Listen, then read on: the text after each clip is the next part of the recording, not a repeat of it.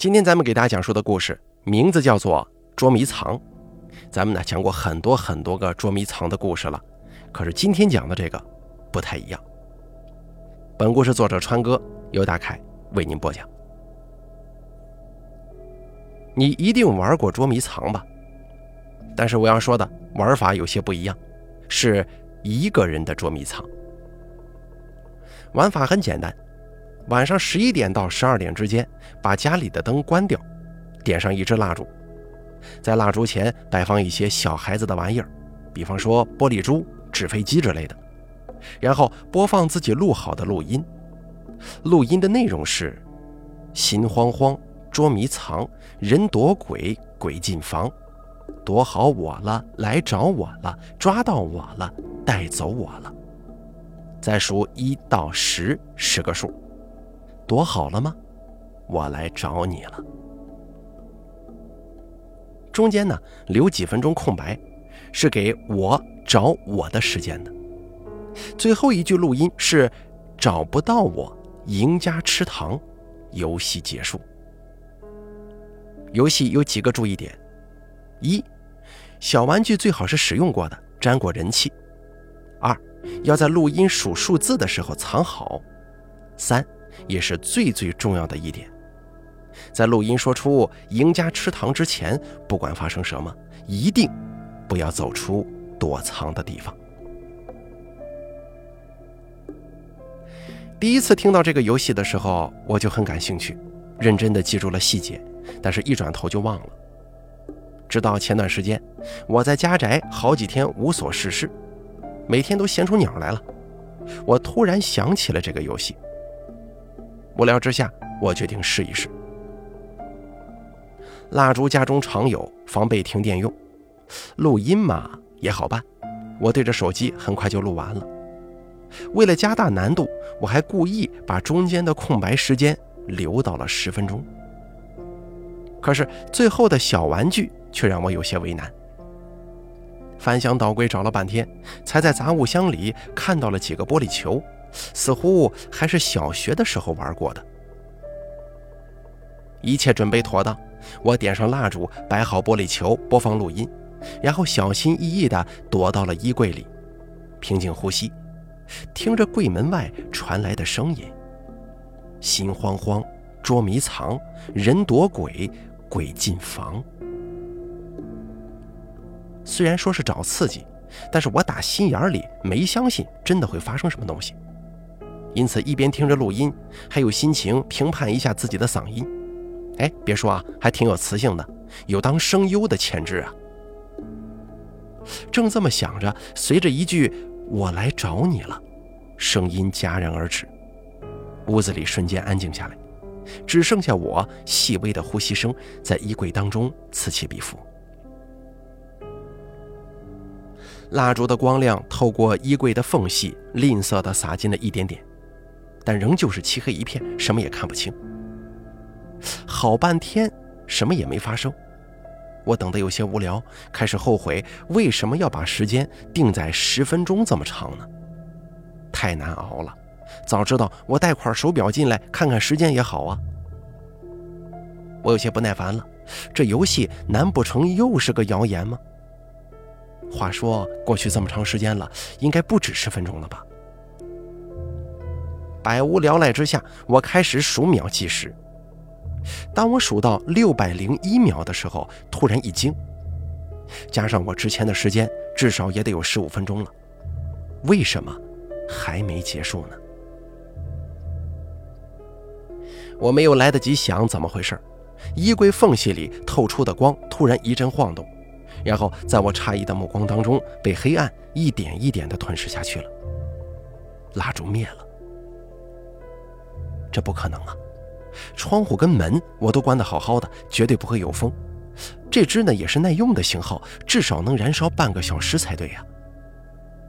把可能性一一排除，我突然反应了过来：难道是捉迷藏的他们吗？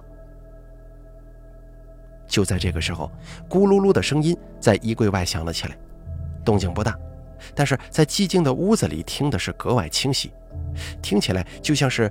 玻璃弹珠在地板上滚动，是我桌子上的玻璃珠掉下来了吗？我竖起耳朵，玻璃珠似乎在屋子里漫无目的的滚动，一会儿滚到左边的床下，一会儿滚到右边的书桌，下一刻又在墙角地方打转。没多久，玻璃珠似乎已经把屋子转了个遍了，然后滚动声由远及近，一路滚到了衣柜前，撞到柜角，啪的一声，停下来了。死一般的安静。那个他，就站在衣柜前吗？捉迷藏，呃，有没有发现我呢？我下意识地屏住呼吸，不敢发出一点声响。过了好一会儿，没有任何动静，我有些放松，想着对方是不是已经走了。这个念头刚刚升起，沙沙的摩擦声突然响起，这是有人在用手掌抚摸衣柜的门呢。一阵轻笑透过衣柜传到我的耳边。找到你了，这是我自己的声音，但是我对天发誓，我的录音当中绝对没有这句话。摩擦声越来越急促，似乎是在催促我走出衣柜，但是我牢牢记着游戏规则里的一句话，那就是绝对不能走出躲藏的地方。往衣柜里又缩了缩，右手紧紧握住一只木质衣架。如果那个东西要进来，这可能是我唯一的武器了。而对方似乎也不耐烦了，开始用力的挠门。那个他似乎有着尖利的指甲，衣柜门被挠得嘎吱作响。所幸似乎受限于游戏规则，对方无法把衣柜门拉开，只能越来越急躁地挠着。我把手中的衣架横在胸前，随时准备做最后一搏。虽然可能并没有什么用，在这紧张的气氛当中，一个声音突兀的响起来了：“找不到我，赢家吃糖。”挠门的声音突然一顿，那个东西似乎很是懊恼的重重的跺了一下脚。可能也不是，因为声音有点奇怪。接着就是万来俱寂。我又等了好一会儿，才小心翼翼地推开衣柜门，一下子窜到床边，打开了灯。蜡烛完全烧尽，只剩下一堆烛泪。桌上只剩两颗玻璃珠，还有一颗不翼而飞。而衣柜门的下方散落着一片被挠下来的木屑。打开手机，时间刚好过去了十分钟。而这一晚上，我是开着灯睡的。我本以为这不过是平淡生活当中的一丝调剂，就这么有惊无险的过去了。可是几天之后，我却开始做一个奇怪的梦。梦里的我似乎回到了小时候，跟同一所大院的小伙伴们在玩捉迷藏。九十，躲好了吗？我来找你们了。我转过身，看着空荡荡的院子，兴奋地冲了过去，一把从水箱后面拽出一个孩子。小斌，我找到你了。小斌嘟着嘴，垂头丧气地跟在我身后。昊天，你别躲了，我看见你在车库里呢。我指着自行车堆大喊。一个孩子无奈地钻了出来。接下来，我又陆陆续续地抓到好几个孩子。最后，我拽着最后一个孩子的手，骄傲地喊着：“八个人，我都抓到了。”小斌却挠着脑袋问。可是咱们一共只有七个人呢。你说什么？我愣了一下，一个个数了一圈，不算我，明明有八个呀。不，你一定数错了，不算你，我们只有七个人。昊天是这么说的，大家也都纷纷附和。那么怎么会多了一个人呢？我怎么也想不明白。我指着他们，一个个的报上了名字。数到最后。被我拽着手的这个孩子突然愣住了。“你是谁？我怎么不认识你啊？”他低着头，看不清脸，身上的衣服跟我们格格不入，显然不是大院里的孩子。我怎么把陌生人也捉来了？昊天他们却纷纷嚷嚷：“阿川，你在跟谁说话呢？我们什么也没看见呀！”他们有些害怕，喊我赶紧回家。我这人从小胆量就大，这个时候牛脾气上来了，执拗地凑过去：“喂，你把头抬起来，让我看看。”陌生孩子肩膀抖动了一下，然后慢慢的抬起了头。我揉了揉眼睛，定睛往他脸上看去，一片平滑，没有五官。我是尖叫着从梦中醒来的，吓得出了一身的冷汗，好半天才平静下来。这个梦也太可怕了，肯定是前几天玩的游戏让我心有余悸，才会不自觉地做这样的梦。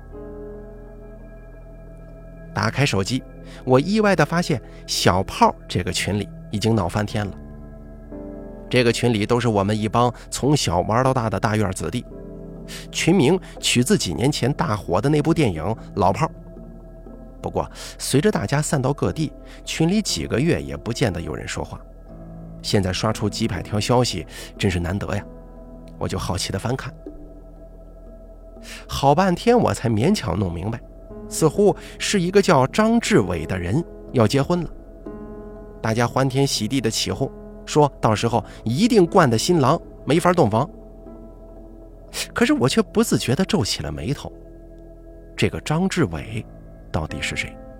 怎么好像大家都认识他，只有我没听说过呢？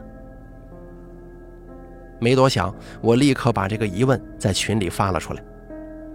阿川，你开什么玩笑啊？小斌发了条语音，笑着骂：“切，你装什么失忆呀？谁不知道你跟志伟的关系最铁了？”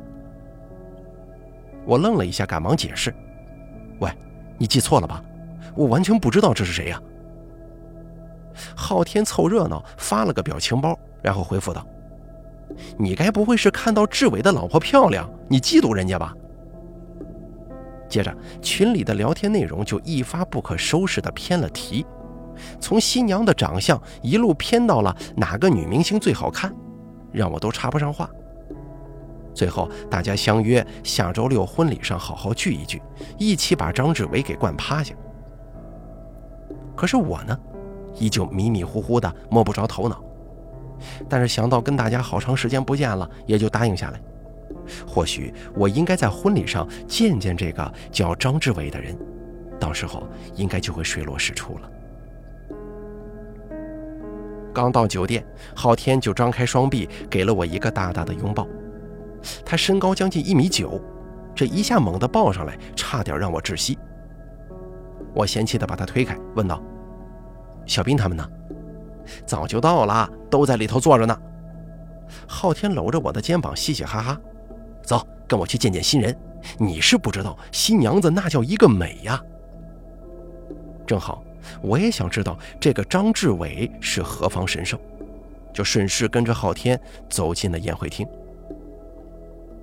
一进门就看到位置最好的酒桌上围坐着一圈年轻汉子，众星捧月一般的簇拥着一个西装革履的男生，想必他应该就是新郎张志伟了。看到我走来，大家纷纷举杯示意，张志伟也微笑着迎了过来。我看着他，那是一张非常普通的脸，没什么特色，怕是扔进人堆就找不着了。张志伟搂着我的肩膀，一副熟络的样子。阿川，你总算来了，今天这个日子，我最想见的人就是你了。可是我仍然有些迷糊，我还是没想起他到底是谁。不知道谁喊了一声：“哎呀，新娘子来了！”大家咋咋呼呼地迎了过去。我转头去看，一个穿着婚纱的漂亮姑娘翩翩走来，精致的五官略施粉黛，更显光彩照人，确实是一个极美的女孩。张志伟挽着她的胳膊说道：“哈，我来介绍一下，这是我最好的哥们阿川，他可是我的救命恩人呢。”女孩微微一笑，冲我点头：“你好，叫我静静就行了。”志伟总是跟我提起你，今天终于见到本尊了。新郎新娘敬了我们一杯，又转身去别桌敬酒。新人走了之后，多年未见的大家开始互相敬酒，杯盏交错之间，气氛就越发热闹了。可是只有我食不知味，我心想问问张志伟到底是谁，又觉得气氛不合适，憋屈的好不难过呀。不一会儿，新郎的父母走上舞台发言，让我一下子愣住了。台上的中年夫妇，不是跟我家一直有来往的张叔叔，跟陈阿姨吗？可是我明明记得张叔叔早年从军的时候受了伤，他落下了一个不能生育的病根啊，他根本就没孩子。我的脸色一下子变得十分难看，勉强挤出的笑容一下子僵在了脸上。没等我想出个结果来。台上已经进行到了新郎发言的阶段。张志伟接过话筒，突然大声说：“我今天要特别感谢一个人，他是我最好的铁哥们，也是我的救命恩人，他就是阿川。”又来了，什么救命恩人呢？到底什么意思？我皱起了眉头，向身边的小兵跟昊天投过问询的目光，可是他们呢，似乎并不惊讶。一副早就知道的表情。二十年前，一帮孩子在大院里玩捉迷藏，有个孩子，也就是我，被所有人遗忘。幸好他遇到了阿川，在大家都准备回家的时候，只有阿川坚持寻找下去，最终把我救出来了。没有阿川，这个世界上就没有我的存在。这都什么跟什么呀？他接下来说了什么？我已经听不下去了。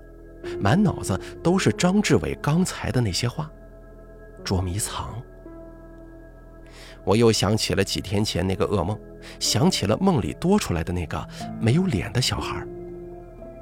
奇怪的是，一般梦里的事情醒来不久就会完全忘记，可是这个梦的细节却一直在我脑海里扎根。我仔细把梦的内容重新过了一遍，突然发现了一件令人不寒而栗的事儿。梦里，那个孩子的衣服与我们格格不入，但此时看来却分外熟悉。这分明就是一件带着纸花的西服吗？我猛地抬起头，盯着西装革履的张志伟。没错，就是他。婚礼一直持续到了傍晚，大家陆陆续续散去，我却厚着脸皮没走。直到看见静静扶着烂醉如泥的张志伟走了过来，看到我，他愣了一下，不好意思地笑了。哦，我来帮你吧。我接过张志伟，扶着他跟在静静身后，试探着问道：“静静，你跟志伟是怎么认识的？”静静的脸上露出羞涩的红晕。我有一次去山里踏青迷路了，怎么也找不到出来的办法，是志伟救的我。我低下头没说话。这么说来，静静其实也不知道张志伟的过去呀。真是该死！这个张志伟是怎么做到让所有人都接受他的存在的呢？就连张叔叔都莫名其妙的认下了这个儿子。我去把车子开过来，麻烦你帮我照看一下志伟。走到酒店后门，静静歉意的拜托我，然后走向了停车场。我扶着烂醉如泥的张志伟，感受到了他的体温、触感，这跟常人无异。我也有些奇怪，他到底是不是人呢？等了一会儿，静静还没回来，我也有些累，扶着张志伟坐在地上，只听“啪”的一声，他西装口袋里似乎有什么东西掉出来了，一路滚进了一条昏暗的小巷子。我犹豫了一下，站起身子朝小巷走去，想把那个东西给拿回来。大街上路灯照得一片亮堂，但小巷子里却伸手不见五指。外界的灯光似乎在踏进小巷的一瞬间被吞噬一空。我跟着那样东西一步步地走进小巷深处，这里似乎已经被废弃了，到处是各种垃圾和破旧的家具。而那个东西不知道是什么，在地上滚得飞快，最后啪的一声撞在巷子里的一个竖立的黑影上，才终于停了下来。我蹲下身子把它捡起来，入手圆圆的，一片冰凉。眼前的黑影似乎是什么大件家具，夜色太黑了，看不真切。我扶着他站了起来，手感似乎是木质的。不知道为什么，眼前的一切让我觉得有些熟悉。我下意识的又在那个东西上摸了两把，发出沙沙的摩擦声。我忽然想到了一个可能，脸色难看的掏出手机，借着昏暗的屏幕光，照亮了四周。眼前的黑影是一个老旧衣柜，而我手里捏着的，是一个玻璃珠，而且这花纹、这个大小，就是我玩游戏那天丢了的那一刻。此情此景，不正是玩游戏那天的重现吗？我脸色阴晴不定地抬起头，想要通过衣柜的缝隙看到里面，是不是也躲着一个人小巷门口突然有脚步声传来，我扭头看去，一个高大的身影走进了巷子。我下意识地想要躲开，却发现自己无处可藏。我打开衣柜门，却怎么也摸不到门把手，只好用手指甲去抠门缝，发出徒劳的挠门声。却依旧打不开衣柜门。眼看那个黑色的身影一步步走近，我心一横，猛跺一脚，正面迎了上去。找到你了，熟悉的声音传来，是张志伟。我做好了翻脸的准备，可他却似乎没有下一步的举动。在手机的光亮之下，隐约看到他似乎笑了一笑。张志伟看了一眼我手中的玻璃珠，转身朝外面走去。静静把车开过来了，咱们出去吧。我紧握拳头，玻璃珠在手中咯吱作响。张志伟呀，张志伟，你到底是什么东西？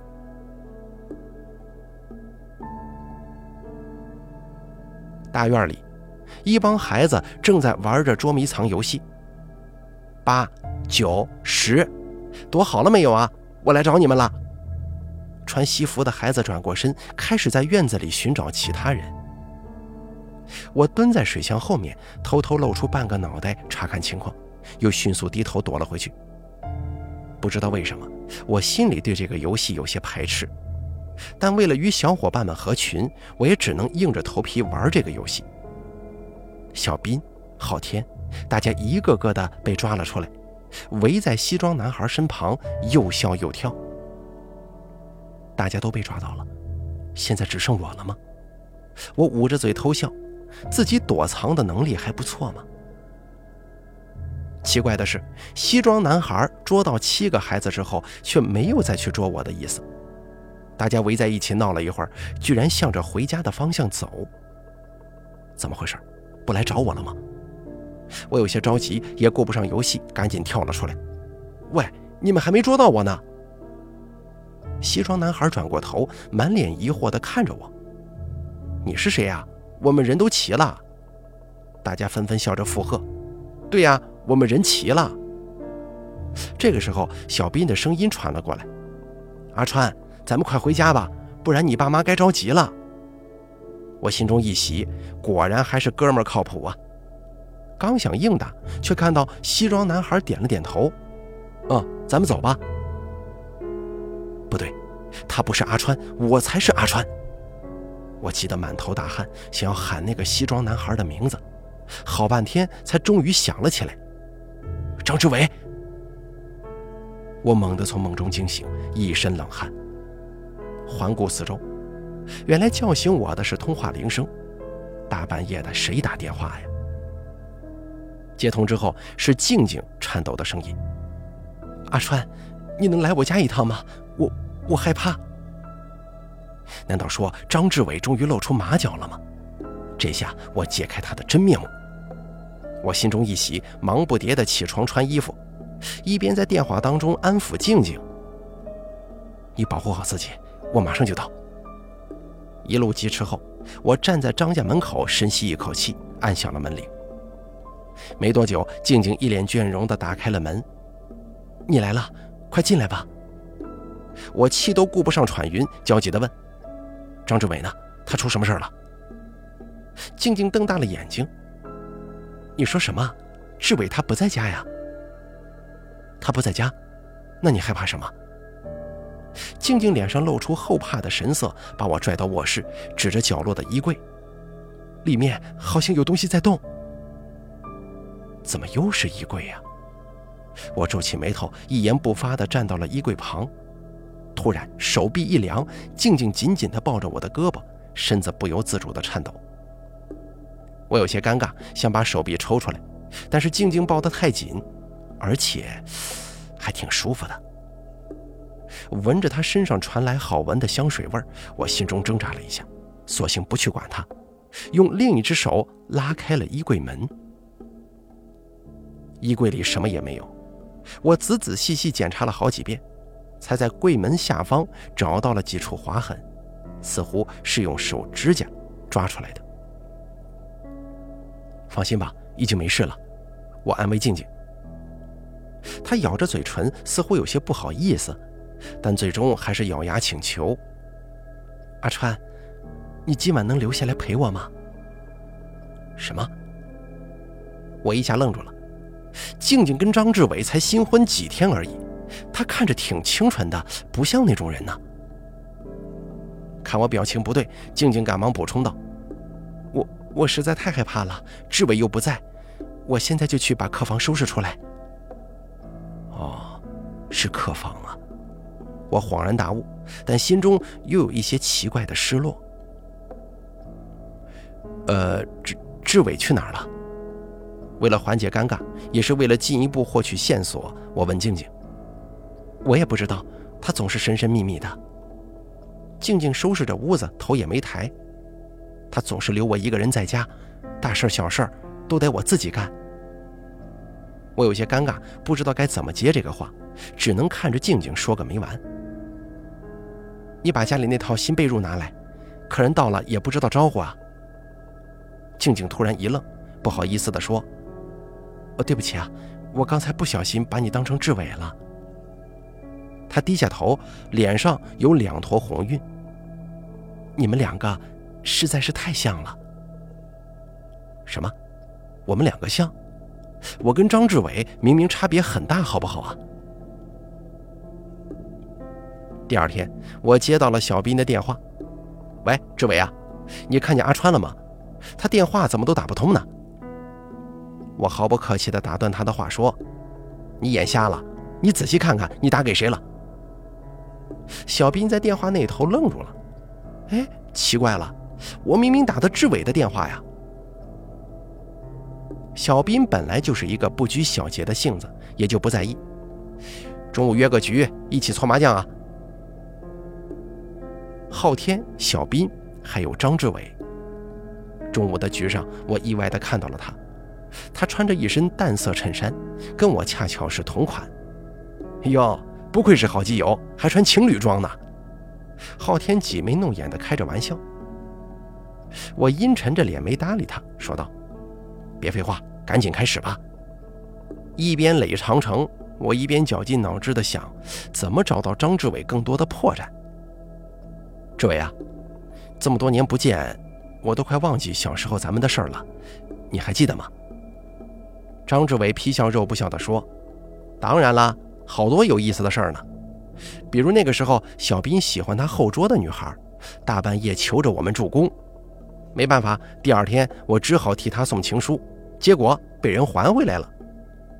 等等，我觉得有些不对劲，明明是我替他送的情书啊，那个时候志伟你还不在我们班吧？我这样提示他，希望小斌能够察觉到他的不对，可是小斌却笑了。嘿，阿川，你记错了，那个时候是志伟帮我送的。你生病在家好几天没上学，你忘了？真是可恶啊！小斌连记忆都出错了吗？我一咬牙，装作不服气的样子，趁机发作。放屁！情书还是我帮你写的，除了我，还有谁会把女孩比喻成桃花呀？我靠，这个比喻还拿过作文奖呢！昊天看我生气了，赶忙打圆场。阿川呐，你别着急，我也记得阿川拿过作文奖，可能是我们记差了啊。麻将局不欢而散，我一副不爽的样子回了家。可一进门，伪装出的气急败坏就立刻换成了一脸凝重。这情况不对呀，好像大家的记忆问题越来越严重了。我在书柜里翻找起来。如果没记错的话，那份情书被退回来之后，就被我放在书堆里了。一番寻找之后，情书没找到，我却找到了当年的获奖证书。可是上面的内容，却让我心中一片冰凉。一等奖，张志伟。不可能，明明是我获奖才对呀！叮的一声，收到了一条短信，来自张志伟。阿川，我发现我的获奖证书找不到了，在你那儿吗？我忍不住怒从心起，这是赤裸裸的示威呀！接下来的几天，情况越发不妙，大家的记忆似乎越来越混乱。这个突然多出来的张志伟，本应该在过去的二十年里没有任何存在的痕迹，但现在这些痕迹都被补上了，并且是用我的人生给补上的。跟大家的交流当中，他们似乎理所应当的把我的经历安排给了张志伟，甚至越来越分不清我们两个。静静有一天晚上，甚至不小心在电话里喊我老公，但是我心中却没有一丝的美好与欣喜，只剩下无尽的恐惧。这天，我终于忍不住找到了小斌，想要跟他摊牌，请他帮助我。小斌，我想跟你谈一下关于张志伟。其实你们的记忆……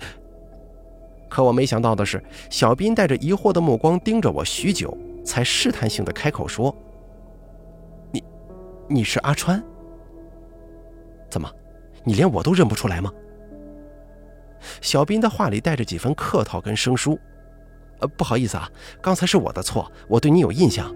呃，我们是在哪儿见过来着？”我强忍着怒气和莫名的几分恐慌：“你别吓唬我呀，咱们可是二十年的铁哥们儿。”小斌摸着脑袋想了半天。这么说，你是我小学同学？我不记得这么个人呢。我摸出手机翻找着，我们共同有个群，小炮群，大家都……画到一半，我停住了。我突然发现我找不到那个群了，甚至我的通讯录里都找不到小斌、昊天这些人。小斌把手机屏幕凑过来。我不知道你是怎么听说这个群的，但群里确实没你。八个人的群里确实没有我，群主的位置被一个意料中的人取代了，张志伟。我握紧拳头，转身离开，心中暗下决心，看来事情到了必须解决的时候了。怎么解决？当然是一劳永逸的办法了。到了晚上，我怀里揣着一把匕首，敲响了张志伟家的门。老公，你回来了。静静转着圈打开门，一把就抱住了我，让我本想掏刀的手僵在了怀里。静静，其实我不是……我艰难地开了口，但马上又被静静一连串的话给堵住了。你都好几天没回来了，我是真想你了。静静把头靠在我怀里。很快我就感觉到胸前的衣服被什么浸湿了，是我哪里做的不好吗？是不是生我气了？你可不能丢下我呀！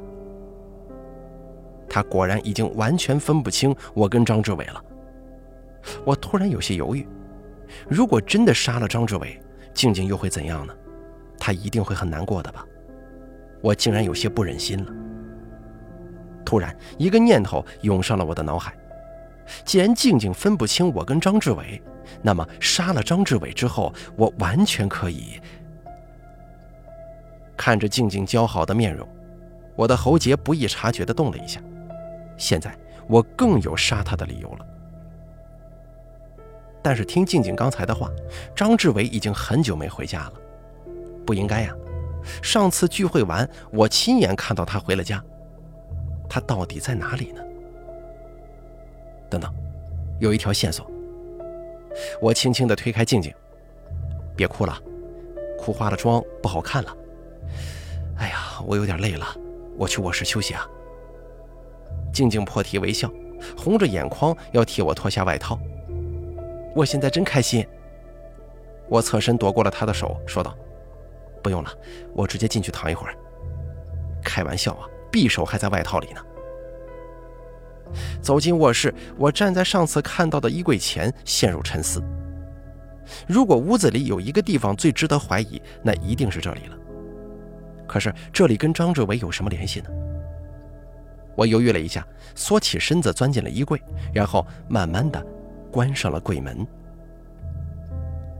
柜子的空间很狭小，但好在衣服不多，勉强容得下我这个大汉。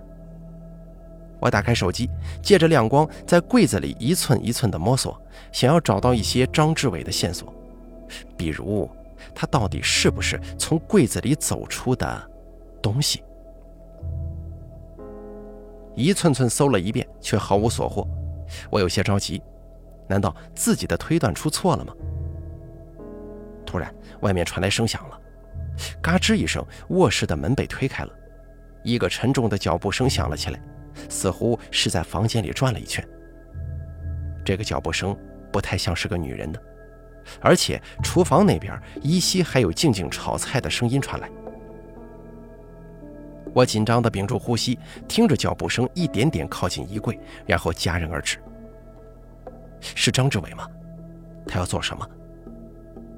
我握住了一只木衣架，打算拼死一搏。但是柜门没有被打开，只是有沙沙的声音在柜门下方响起，似乎是对方用手指轻轻地挠了挠门板，但是这个力度感觉好像是在打招呼。脚步声再度响起，却是渐行渐远。我深吸一口气，推开柜门走了出去。柜角处有两个用指甲刻下的字：“谢谢。”静静裹着围裙走了进来，老公吃饭了。我抬头问他：“家里还有别的男人吗？”他愣了一下，眼睛以肉眼可见的速度红了起来。老公。难道你怀疑我偷人吗？我赶紧一把抱住他，安慰道：“啊，怎么会呢？我就是开个玩笑。”好半天才哄得他破涕为笑，但我心里却只有无尽的冰冷。张志伟，你想我走是吗？我偏要留在这里。接下来的时间，我以张志伟的身份住在了他家，每天享受着静静的温柔。只是我心中还有一丝底线，我以自己感冒了，怕传染给他的名义，跟静静分房睡。而张志伟则活跃在我的朋友圈里。今天秀跟小斌一起钓鱼，明天秀跟昊天一起泡吧，仿佛我们两个截然不同的人生，在婚礼那天有了短暂的交集，并且从此以彼此的身份生活下去。静静是个好女孩，贤惠温柔。我甚至有时候会想，就算舍弃过去的一切，换到了静静，也是值得的吧。这样的生活也没什么不好的。只是偶尔不小心看到柜角处的字，我才会从心中泛起一丝担忧。他为什么要对我说谢谢呢？好几天过去了，我终于吃腻了静静做的饭。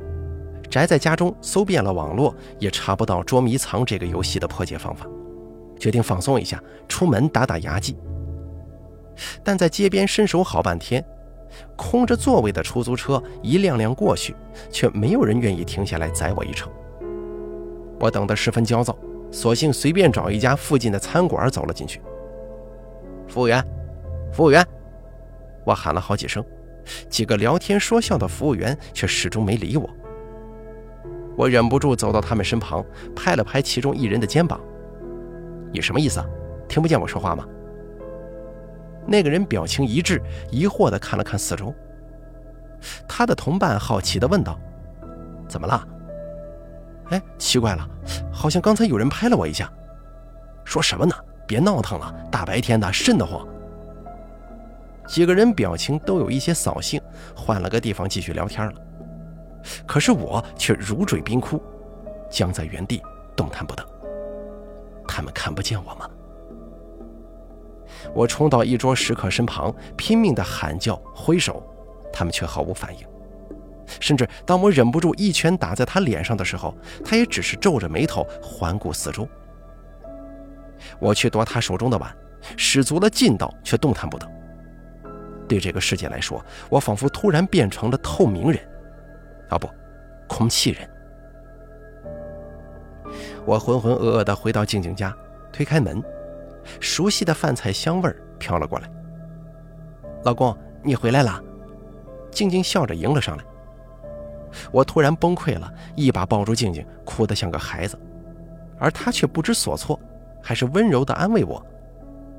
不管发生了什么，你还有我呢。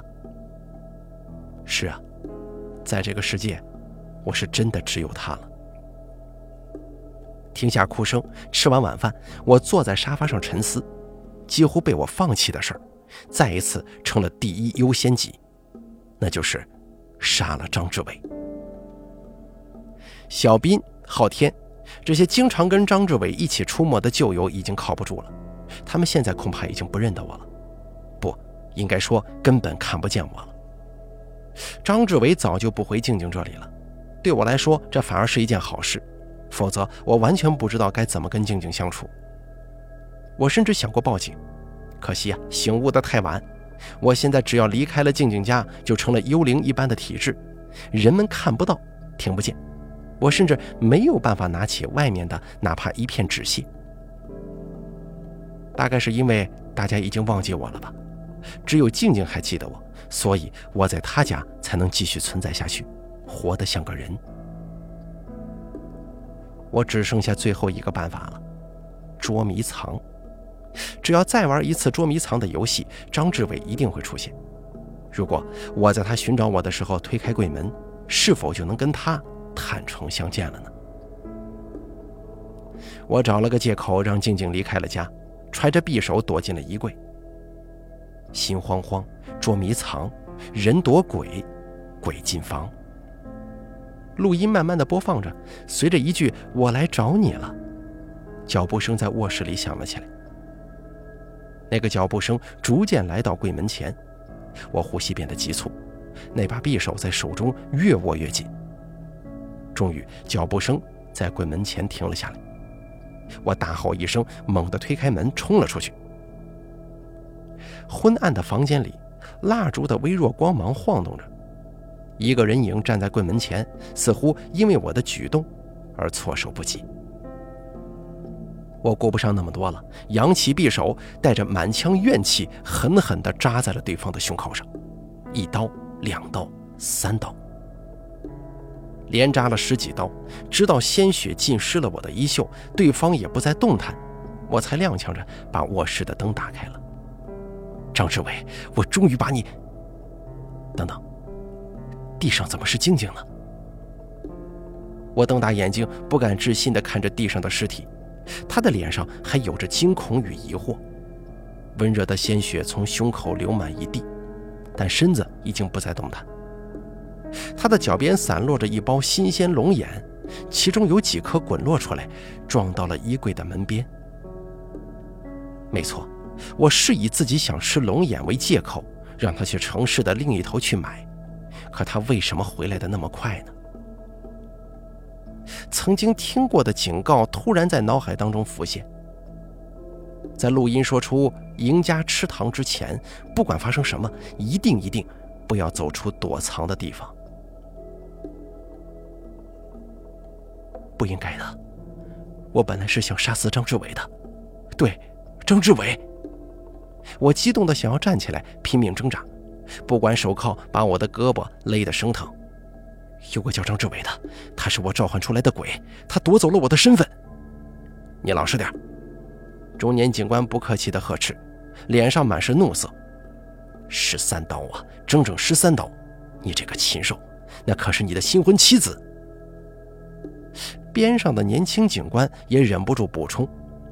他临死前拼命挣扎，甚至把衣柜底部都挠出划痕了。法律是不会放过你的，张志伟。我赶忙辩解：“我不是张志伟，我是阿川呐。张志伟，这是我骗静静的。不信你们去查，你们可以去问小斌，去问昊天呐。都是因为真正的张志伟拿走了我的一切，所以才会。”两位警察对视一眼，脸色似乎有些古怪。年轻警察犹豫了一下，才试探性的问：“你之前做过精神状态判定吗？”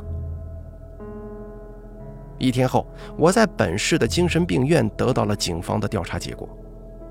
患者张志伟，孤儿，由复员军人张某收养。童年由于捉迷藏被伙伴遗忘，留下了巨大而又深刻的童年阴影。长期压抑之下，产生了名为阿川的第二人格。某年某月某日，在进行所谓的通灵游戏的时候，病情复发，藏入衣柜当中，残忍地杀害了新婚妻子。这不可能！我一把把报告扔在地上，大声嘶吼：“我是阿川，我不是张志伟！在我捉迷藏之前，他根本就不存在。精神病？怎么可能啊？我过去二十多年的记忆，难道都是假的？不，明明都是这个游戏。”把恶魔召唤出来了。可是，可是，假如，我是说，假如，我是真的精神出了问题呢？我陷入了迷茫，颓然的低下了头。啪的一声，一样小东西从口袋当中掉了出来，咕噜噜的滚到了我的脚下。是一颗玻璃珠。心慌慌，捉迷藏。人躲鬼，鬼进房。你玩过捉迷藏吗？我来找你了。好了，捉迷藏的故事咱们就说到这儿了。感谢您的收听，作者川哥由大凯为您播讲。